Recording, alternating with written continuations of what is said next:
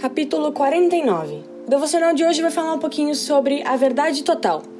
Vamos começar com Salmos 94:11, que diz: O Senhor conhece os pensamentos do homem, que são a vaidade. Tudo começa dentro de nós, em nossos pensamentos.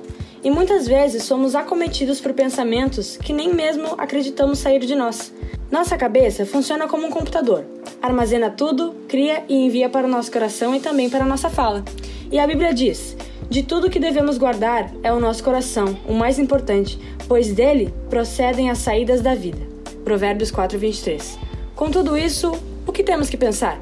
Se somos rodeados de tantas informações, situações, pessoas, vemos, ouvimos e vamos armazenando em nossos tantos pensamentos.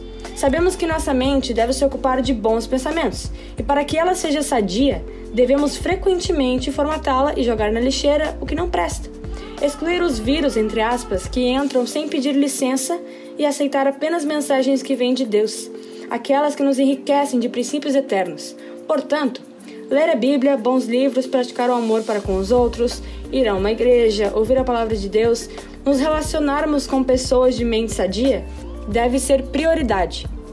Deus pensa em nós 24 horas por dia e espera que pensemos nele em alguns momentos do nosso dia também.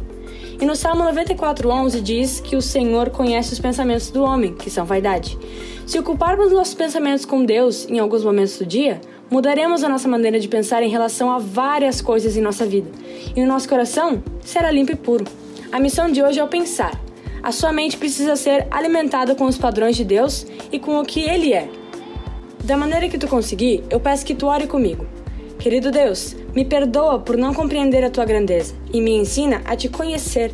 Estou disposto a aprender. Em nome de Jesus, amém. Josué 22:5 vai trazer a nossa palavra final. Obedeçam com muito cuidado ao mandamento e à lei que Moisés, servo do Senhor, lhes deu. A, amem o Senhor, o Deus de vocês. Façam a vontade dele, obedeçam aos seus mandamentos. Fiquem ligados com ele e o sirvam com todo o coração e com toda a alma. Até a próxima!